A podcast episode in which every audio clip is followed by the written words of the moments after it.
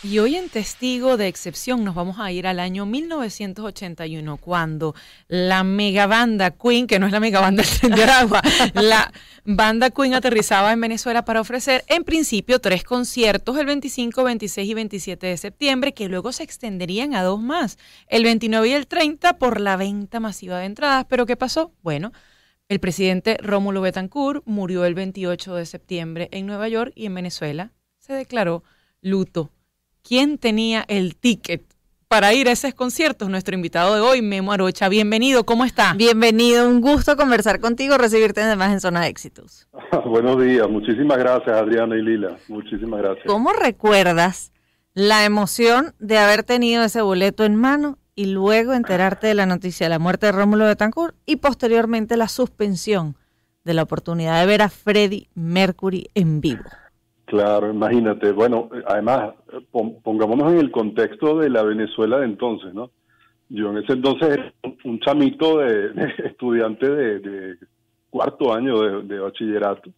Además éramos rockerísimos, ¿sabes? Nos encantaba el, Queen, Kiss, Van Halen, todas estas cosas, ¿no? Y, y estábamos súper emocionados. En principio estábamos pensando ir el día 27 de septiembre, pero resulta que la cuestión fue tan masiva que, prácticamente se agotaron todos los boletos, ¿sabes? De hecho, los tres días, 25, 26 y 27 de septiembre, el poliedro colapsó, estaba completamente lleno, al punto que entonces abrieron nuevamente venta de tickets para, para el 29 y 30, como bien decías tú al principio.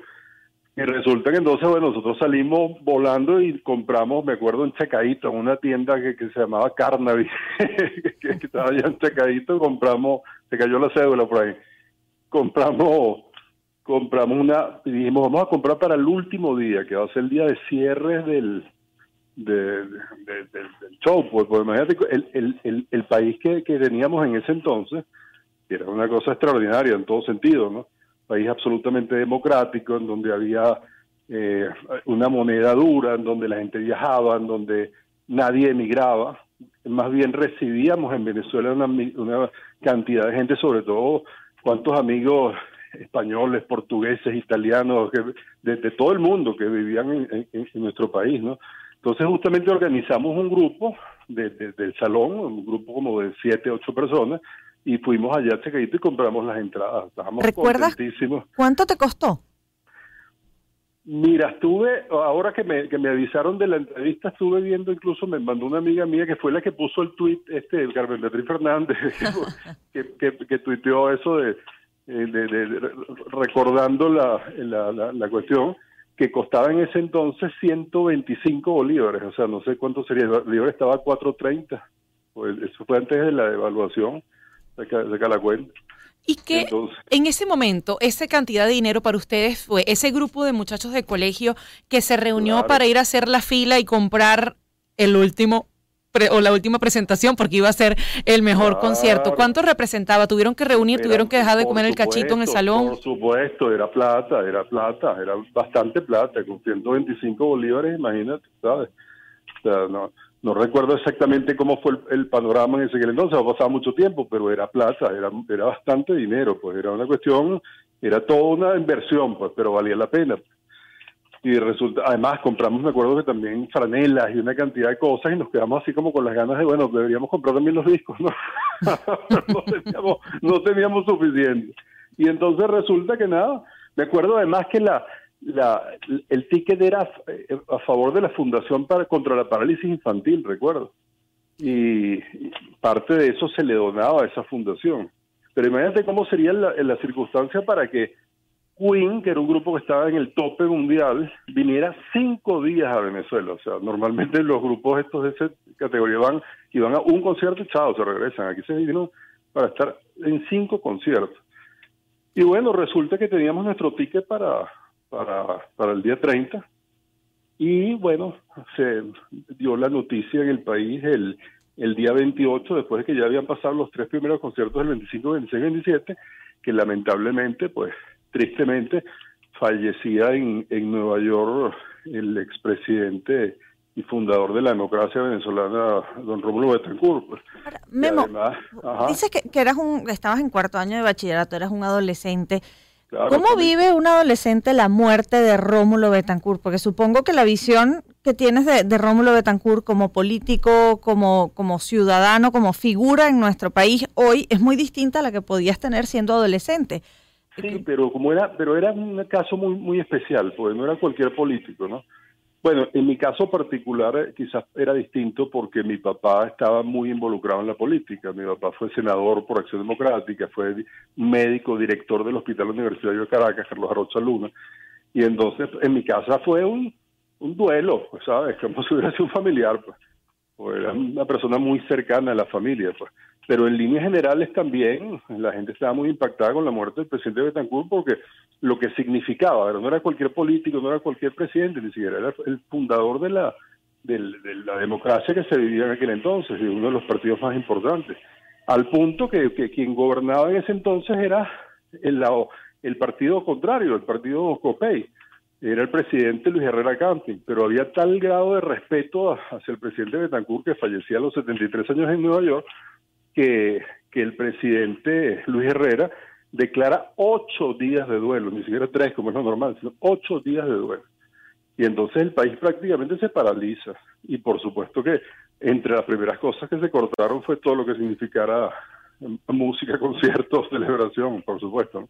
Y Entonces, bueno, nos quedamos con nuestro ticket frío y resulta... a partir de ese momento, cuando se quedan con el ticket frío, ¿no hay como una molestia en ese grupo que decidió hacer la fila, que pagó esa cantidad de dinero? Es decir, de, de hacer como una suerte de revolución para que esto no se suspenda, o la gente lo aceptó como debía ser? La verdad es que lo, lo, aceptamos, o sea, muy tristes todos por, por el hecho de que nos habíamos perdido el concierto soñado de la vida, pero pero lo, lo asumimos, pues, eh, entendimos las, las circunstancias, con todo que éramos unos chamos, pues, no es que nos pusimos a pelear, ni mucho menos, nada que ver.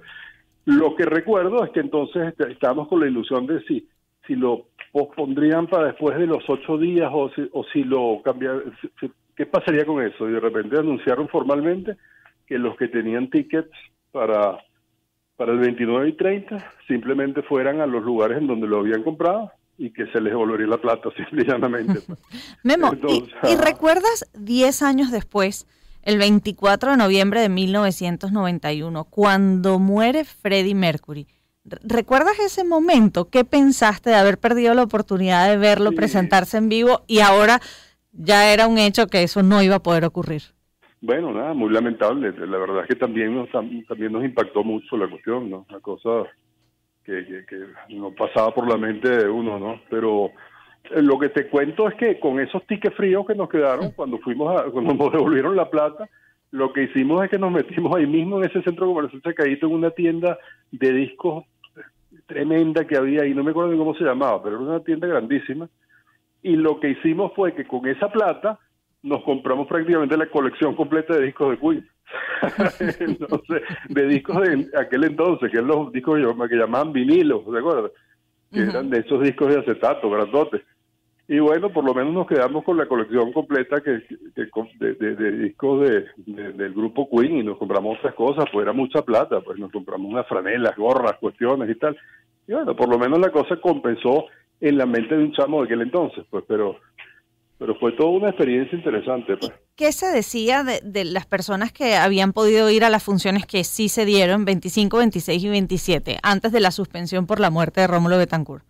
Bueno, todos impactados en lo maravilloso del concierto. Además que, que también hay que ponerse, como te digo, en, en, ese país que, que existía, que era una... El, el poliedro, por lo menos, era una cosa extraordinaria o sea, en perfectas condiciones, había una seguridad tremenda. La gente, de hecho, como te digo, se colapsó el poliedro durante tres días. No son miles de personas, habría que buscar en los datos cuántos asistieron, pero fue porque, se, imagínate tú, tres conciertos seguidos, tres conciertos agotadas las entradas. Y, y con una calidad extraordinaria. Pues, la seguridad, el ambiente, todo, todo el poliedro era una cosa de primera. Yo no sé si lo recuerdas, pero el poliedro era una cosa limpia, con unos baños en perfectas condiciones, las butacas en perfecto, el sonido maravilloso. Era, era un modelo para América Latina. De hecho, todos los conciertos se hacían en el Poliedro. Y recuerdo así como una especie de compensación que ese mismo año eh, vinieron a Venezuela también, imagínate, Van Halen y, y The Police, grupos de Police. Yo tengo también una experiencia bien interesante, porque me encantaba asistir a todas esas cosas, que en pleno concierto de The Police en el, en el Poliedro, el baterista, que es llamado Stuart Copeland, lanzó, a cada rato lo hacía, pues lanzaba las, las baquetas que llaman, que son los, los palitos esos con los que se toca la batería, ¿sabes? Y con la suerte de que una de las baquetas yo logré atraparla en el aire y todavía la tengo, la tengo montada. una, una baqueta que dice de Polis Venezuela, concierto en el Poliedro. Tú ves cómo son las cosas. Memo, Memo Arocha, nuestro invitado hoy a Testigo de Excepción, reviviendo 1981, cuando Queen viene a Venezuela a presentarse en cinco oportunidades. Cinco fechas que, bueno, no, se pudieron dar eh, las últimas por la muerte del presidente Rómulo Betancourt. Pero hay muchas leyendas urbanas sobre lo que hizo Freddie Mercury acá durante los días que estuvo. ¿Alguno de sus compañeros se lo llegó a topar? No, la verdad es que no. La verdad es que sí conocí gente que fue al, a los primeros conciertos, a los primeros tres conciertos y quedó maravillada pues con la calidad del concierto, la calidad del sonido, toda la experiencia que tuvieron, pero así directamente no, no era muy difícil, pues no, no, sabes, no conocía a nadie que tuviera relación directa con ninguno de los músicos que vinieron. Bueno, que por cierto, por allá en el año 2011 o 2012, la dramaturga venezolana Karim Valecillos parte de esta anécdota para escribir una obra de teatro que se llegó a presentar en Trasnocho en su momento, que se llamaba Vino la Reina, y justamente eh, hablaba de esa suspensión a través de cuatro personajes y uno de ellos era un el representante o el productor que había eh, hecho las cinco, contratado las cinco fechas para, para hacer el concierto. De verdad, una obra de teatro maravillosa que hablaba de ese momento en nuestro país y cómo se vivió la muerte de Rómulo Betancourt a través de la suspensión de los conciertos de Queen y de esa gira en nuestro país. Fíjate qué interesante. Memo, muchísimas gracias por haber compartido con nosotros estos recuerdos y ser el testigo de excepción de la suspensión de ese concierto de Queen en nuestro país. Muchísimas gracias a ustedes, buenos recuerdos. Un gran abrazo y saludos. Igualmente para ti, Memo Arocha, político, y estuvo allí boleto en mano y se quedó con las ganas de ver a Freddie Mercury en vivo en el Poliedro en la fecha de cierre de esa gira por nuestro país después de la muerte del expresidente Rómulo Betancourt. Porque el último iba a ser el mejor. 9.50 minutos de la mañana.